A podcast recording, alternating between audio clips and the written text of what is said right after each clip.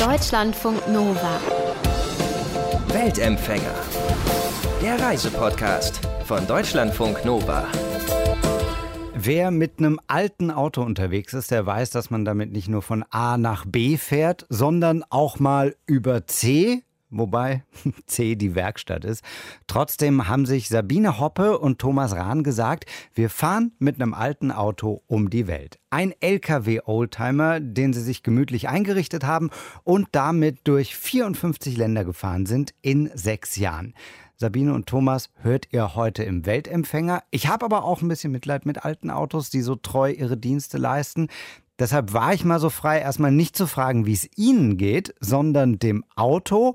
Und sie haben beide sofort geantwortet, ja, es geht ihm gut. Wobei, man muss sagen, ihr, nämlich den LKW, haben sie Paula getauft. Genau, und Paula ist äh, ja 40 Jahre alt geworden mittlerweile. Es ist ein alter Mercedes Rundhauber. Ich glaube, der ein oder andere kennt diese Fahrzeuge noch, weil sie lange noch bei der Feuerwehr gefahren sind. Die haben so vorne so einen kleinen runden Buckel dran. Kannst du mhm. dich noch erinnern an diese Autos? Ja, auf jeden Fall. Die sind sehr süß und sehr massig auch. Dicke Reifen. Paula wiegt äh, siebeneinhalb Tonnen und ja, ist unser kleines fahrbares Zuhause. Wie darf ich mir denn Paula innen vorstellen? Was hattet ihr alles an Bord? Ja, Paula kann man sich am besten eigentlich vorstellen wie so eine kleine fahrende Berghütte. Die hat alles, was man braucht. Also wir haben ein Esszimmer, eine Küche, ein Gästezimmer, ein Schlafzimmer, ein Bad, ein Arbeitszimmer, eine Dachterrasse. Sehr schön. Alles auf sechs Quadratmetern wahrscheinlich. Ja, das Sechs Quadratmeter wäre übertrieben, nein, auf elf Quadratmeter. Ah, das ist alles natürlich das Gleiche. Also Schlafzimmer ist gleich äh, unser Arbeitszimmer und das mhm. Esszimmer ist auch das Gästezimmer. Aber wir haben dazu noch einen ganz, ganz großen Garten, das darf man nicht vergessen. Den habt ihr immer neu euch gestaltet, weil ihr umhergefahren seid. Wie oft musstet ihr anhalten, weil das Ding kaputt war? Ich meine, du sagst, über 40 Jahre alt. Also wir waren überrascht. Es gab nämlich auf dieser kompletten Reise, diese 120.000 Kilometer durch 54 Länder, gab es insgesamt zwei Teile an dem Fahrzeug, äh, die wir nicht in die Hand nehmen mussten. Also äh, tatsächlich bis auf das vordere Differential und die Mechanik von der Servolenkung haben wir wirklich jedes Einzelteil von Paula mindestens einmal in der Hand gehabt. Viele, viele Teile hatten wir öfter in der Hand. Also kleine Dinge zu reparieren, Wartungsarbeiten, das ist bei so einem Oldtimer, der weit über 30 Jahre alt ist, einfach an der Tagesordnung. Also man darf gar nicht fragen, wie oft war was kaputt, sondern wie oft war was heile. so Welches Land war das schwierigste für Paula, so vom Terrain? Oh, also das Allerschwierigste war tatsächlich Singapur, mhm. weil Paula da gar nicht erst fahren durfte. Paula oh. war verboten und musste komplett durch Singapur geschleppt werden und das hat sie natürlich, war sie schon ein bisschen beleidigt. Warum ist das da verboten? Zu dick oder was? Ich weiß nicht wieso, also konnte uns auch keiner sagen, wieso. Es ist aber verboten, Wohnmobile durch Singapur zu fahren. Das ist aber auch genau, krass. Also dann seid ihr da, kommt dann an und dann sagen die euch, nee, nee, hier geht's nicht weiter.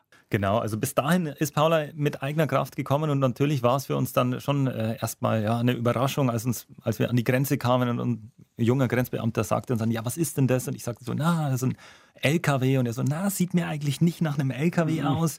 Das sieht mir vielmehr nach einem Wohnmobil aus. Ja, okay, ist ein Wohnmobil. Wohnmobile sind verboten.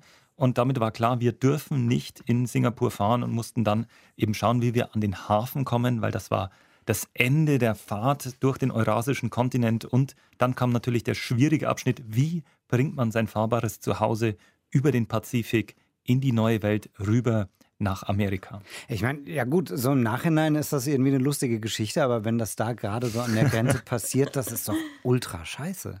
Also wir haben ja schon ein Stück weit damit gerechnet. Es war uns schon klar, dass das so ist, dass es dort verboten ist. Wir haben es eben versucht, Paula als LKW zu tarnen, hat nicht funktioniert und naja, da mussten wir halt den sauren Apfel beißen. Es ging uns ja auch tatsächlich nur darum, zum Hafen zu kommen und Paula zu verschiffen.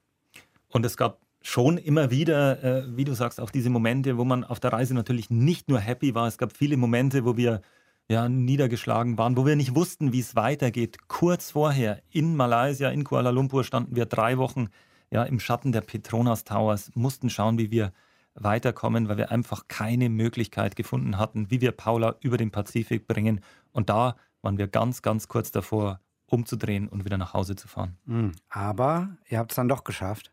Wir haben es geschafft, ja. Es äh, ist manchmal ein bisschen haarig gewesen, aber das waren eben diese Momente, die dann anstrengend sind. Und im Nachhinein war es umso schöner, auf dem neuen Kontinent zu sein, als wir dann in den USA angekommen waren und die ganze Strecke angehen konnten entlang der Panamerikaner. Von Kanada haben wir uns ja auf den Weg gemacht Richtung Süden. Bis nach Feuerland wollten wir kommen. Äh, Singapur war schlecht für Paula. Welches Land war denn am schwierigsten für euch, menschlich? Also wir waren in verschiedenen Ländern, die jetzt vielleicht nicht so auf der Reisetagesordnung stehen. Wir haben Iran durchquert, wir waren in Turkmenistan, wir waren in Kasachstan, wir haben auch Sudan besucht, eines der Länder, würde ich sagen, ja, in dem man wenig andere Touristen trifft. In ganz Sudan haben wir nur einen anderen Touristen getroffen. Oh. Für uns war das anstrengend, vor allem auch wegen der Temperatur. Also es war die heißeste Jahreszeit. Wir sind von Süden her, von Äthiopien gekommen, durch die Sahelzone, dann die Sahara durchquert und ja, vor allem diese Temperaturen haben es uns nicht ganz einfach gemacht. Äh, unser Auto ist ja mit Holz ausgebaut, innen drin recht gemütlich. Ja, neben dem Bett hängt so ein kleines Thermometer. 50 Grad ist das Maximum und in Sudan ist es dann oft dort oben stehen geblieben. Also höchstens in der Nacht mal kurz ein wenig abgesunken. Aber äh, diese Temperaturen waren körperlich einfach sehr, sehr anstrengend. Ihr seid Richtung Osten gestartet, ne? Dann einmal rund um den Globus. In Malawi, das müsste ja dann vor dem Sudan gewesen sein, da habt ihr einen Schamanen getroffen, der euch einen Zauber mit auf den Weg gegeben hat. War hoffentlich ein guter Zauber.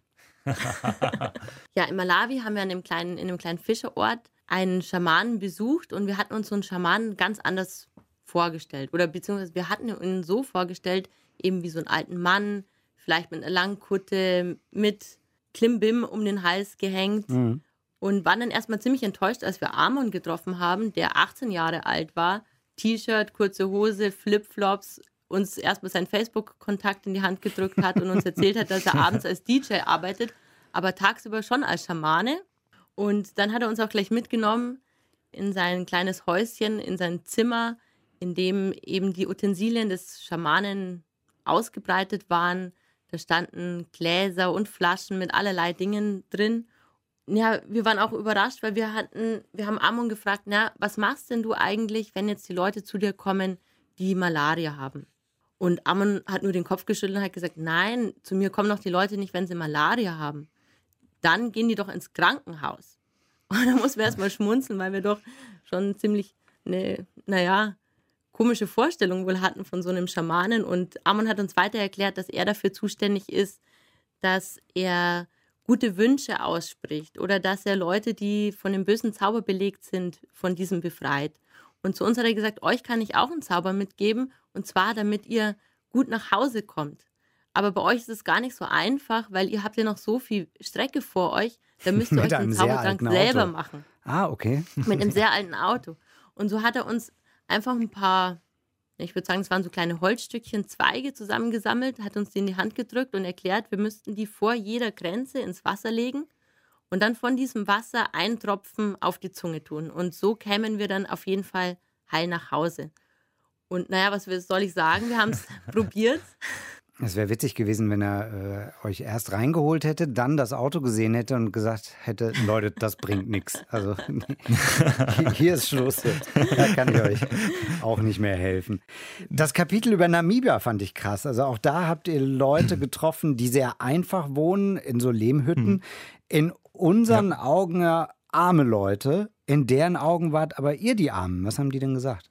In Namibia waren wir im Nordosten unterwegs, in der Region, wo die Himba leben, eine äh, Volksgruppe halb nomadisch unterwegs an der Grenze zu Angola. Und tatsächlich in unseren Augen leben die Himba sehr, sehr einfach in Holzhütten. Wir haben mit einem Übersetzer zusammen dort ein, so einen Kral der Himba besucht. Da geht es erst durch so einen Zaun aus Holzstecken hinein. Dann stehen da Hütten aus Zweigen und Lehm gebaut.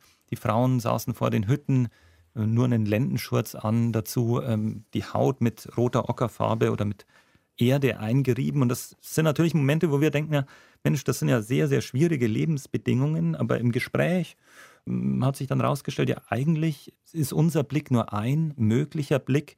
Wir haben uns dann darüber unterhalten, wie es denn aussieht und äh, ob wir Kinder haben. Und wir haben gesagt, ja, wir haben keine Kinder. Und dann kam die Frage, ja, wie schaut es denn aus? Hey, ihr seid so lange auf der Reise, seid ja schon seit Jahren unterwegs.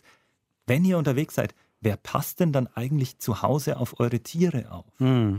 Und als wir gesagt haben, ja, wir haben überhaupt keine Tiere, dann haben wir äh, gemerkt, ja, die Blicke verändern sich von unseren Gegenüber in eine Mischung aus Trauer und Mitleid. Und wenn man den Blick Winkel wechselt, dann sieht man, wir haben in den Augen der Himba sehr, sehr einfache, sehr hässliche Kleidung eigentlich an, sehr minderwertige Kleidung. Wir tragen keine Schmuckstücke, wir haben keine Kinder, wir besitzen kein einziges Tier. Und das bedeutet eigentlich in den Augen unseres Gegenübers, dass wir die Ärmsten der Armen sind. Und für uns erscheint das Leben der Himba schwer und andersrum genauso. Also so eine Reise durch viele Länder, vor allem wenn man in Kontakt ist mit den Menschen, dann ähm, gibt es einen schon auch mal die Möglichkeit, die Perspektive auf das eigene Leben zu wechseln. Und ich finde, das tut manchmal sehr, sehr gut. Apropos Reichtum, wo kam denn die Kohle her für sechs Jahre Reisen? Man muss auch sagen, wir haben ursprünglich ja keine sechs Jahre geplant, sondern wir hatten drei Jahre geplant. Mhm. und für diese drei Jahre hatten wir Geld gespart und das restliche Geld haben wir dann ja, zwischendurch auch ein Stück weit verdient. Wir sind über Weihnachten immer nach Hause gefahren, haben unsere Eltern besucht, haben in dieser Zeit auch angefangen, über unsere Reise zu berichten, haben Vorträge gemacht. Wir haben einfach alles gemacht, was uns in dieser Zeit so nah eingefallen ist. Ich habe einen Weihnachtsmarkt gemacht, Thomas hat währenddessen die Tiershows produziert und veranstaltet. Dann haben meine Brüder haben ein kleines Café und eine Kaffeerösterei, in der habe ich gearbeitet. Also was immer kam, haben wir angenommen. Und so haben wir unsere Reisekasse immer wieder ein bisschen aufgestockt. Und tatsächlich muss man sagen, ist der finanzielle Aspekt der allergeringste an so einer Reise. Also die eigentliche Frage, die man sich stellen sollte, wenn man so Lust hat, sowas zu machen, ist viel weniger, wie viel kostet es, sondern wie viel Zeit will ich mir wirklich nehmen. Drei Jahre waren geplant, jetzt sind es, wie wir alle wissen, sechs geworden. Was war so der Punkt, wo ihr gesagt habt, ne, also wir fahren jetzt nicht nach Hause. Geht weiter. Es war nicht so, dass wir jetzt nach drei Jahren, dass das, dass das Thema nach drei Jahren zum ersten Mal aufkam, sondern wir haben schon im ersten Jahr gemerkt, dass wir keine rechte Vorstellung von den eigentlichen Ländern hatten. Die Planung war eigentlich überhaupt nicht vorhanden. Wir hatten lediglich eine Linie durch die Länder gezogen und dass es so nicht tatsächlich funktionieren kann, war uns bald klar. Außerdem hatten wir dann noch die Gelegenheit, durch China zu fahren, was ursprünglich nicht der Fall war. Grenzen haben sich geöffnet, andere wieder geschlossen. So hat sich unsere Route verändert und eigentlich haben wir schon im ersten Jahr verstanden, dass wir an dieser Zeitrechnung nicht wirklich festhalten wollen. Das Gute ist, dass wir nicht wussten, dass wir sechs Jahre unterwegs sein werden, weil hätten wir das gewusst, wären wir ganz sicher gar nicht erst losgefahren. Ja, okay, dann denkt man, ach Gott, die Kohle reicht ja nie und das ist ja viel zu lang mhm. und dann macht man das gar nicht. Ja, ja. Wenn ihr das zusammenfasst, mhm. waren das auch sechs Jahre Urlaub oder wie ist das bei so einer Weltreise? Man könnte ja jetzt auch sechs Jahre am Strand liegen. Also wir hatten uns das so vorgestellt. Ich habe dann noch eine Hängematte eingepackt und die war ganz wichtig. Die wollten wir dabei haben, weil ich dachte, ja, so eine Reise mit dem eigenen Fahrzeug steht man jeden Abend an einem schönen Strand, spannt die Hängematte dazwischen zwei Kokospalmen auf und äh, beobachtet den Sonnenuntergang, wie er so hinter Meer versinkt. Es rauscht leicht und man hat vielleicht äh, irgendwo noch ein Getränk in der Hand. Die Realität sieht komplett anders aus. Das mussten wir dann auch merken und das war so der erste ja, Schock vielleicht auf der Reise, zu merken, ja, man es liegt nicht immer am Strand, sondern man äh, ist ständig beschäftigt auf so einer Reise mit so einem alten Fahrzeug. Es muss ständig gewartet werden. Man ist ununterbrochen auf der Suche nach äh, Wasser, nach Diesel, nach Essen, nach einer Möglichkeit, seine Wäsche zu waschen, nach einer Dusche. Und ähm, man ist erstmal mit diesen alltäglichen Dingen, die bei uns im normalen Leben so nebenher laufen, ganz schön viel beschäftigt. Und die Stellplätze sehen auch nicht immer so aus, wie man sich ausmalt. Also Palmenstrand nicht unbedingt. Ganz ehrlich, diese Hängematte, die haben wir sechs Jahre mit rumgefahren. Ich habe sie genau zweimal aufgespannt auf dieser Reise. Ja, manchmal ist es schön. Wir hatten sehr, sehr viele traumhafte Stellplätze auch, aber äh, es ist auch ganz, ganz viel Alltag dabei, wo man eben schaut, am Abend vielleicht noch bei einem LKW-Stellplatz irgendwo eine Möglichkeit zu finden, sich hinzustellen. Also zwischen Traum und Realität äh, ist da auch ein sehr, sehr großer Unterschied. Gab es auch mal so eine Situation, wo ihr gesagt habt, oh, das ist jetzt zu viel, also jetzt Schluss mit dem Scheiß. Stand das immer mal auf der Kippe? Also es war, glaube ich, relativ früh. Also am Anfang war vieles komplett anders, als wir uns das vorgestellt hatten. Es war anstrengend, es war kalt im Auto. Am Abend muss man sich vorstellen, wir suchen irgendwo, irren auf abgelegenen Feldwegen umher, um einen Stellplatz zu finden. November, draußen Schneeregen, im Auto ist es kalt, klamm, unangenehm, äh, uns fröstelt und äh, man mag auch gar nicht vor die Tür gehen. Draußen grau, Nebel, alles anders, als wir uns das vorgestellt hatten. Und da haben wir tatsächlich bereits nach einigen Wochen äh, überlegt, hey, ist es vielleicht ein totaler Unsinn, was wir hier machen? Ist es ein Blödsinn, den wir uns komplett falsch vorgestellt haben? Und da hatten wir uns wirklich überlegt, sollen wir es denn nicht lieber sein lassen, umdrehen und wieder nach Hause fahren? Aber dann Zum Glück haben wir es nicht gemacht. Mal, ja, in den Arsch getreten irgendwie. So, komm, wir probieren es jetzt. Ja, wir haben uns äh, gesagt, komm, wir probieren es jetzt einfach mal. Und äh, mit den ersten intensiven Begegnungen ist es dann natürlich äh, wesentlich interessanter geworden. Äh, in der Türkei ging es äh, los und dann Iran war natürlich zum ersten Mal so richtig die Fremde, die wir gespürt haben. Und da haben wir gemerkt, dafür machen wir das. Und jetzt seid ihr nach all der Zeit wieder in Deutschland in einem festen Zuhause. Ist das schwer, äh, wieder in den Alltag reinzukommen? Also tatsächlich ist uns das gar nicht schwer gefallen, weil wir von Anfang an gleich ganz viele Ideen hatten, was wir alles machen wollen, wenn wir wieder hier sind. Und gleichzeitig wohnen wir nach wie vor sehr spannend. Wir wohnen in einer in der Gemeinschaft Sulzbrunn und wohnen so mit fast 50 Leuten zusammen. Da gibt es immer was zu erleben, immer was zu entdecken. Also langweilig wird es uns auch zu Hause nicht. Jetzt habt ihr ganz am Anfang gesagt, Paula steht gerade in der Scheune und wartet auf das nächste Abenteuer. Wie sind die Pläne? Wann geht's wieder los? Ja, Paula wird sich noch ein bisschen ausruhen dürfen. Wir haben aber tatsächlich eine kleine neue Reise vor.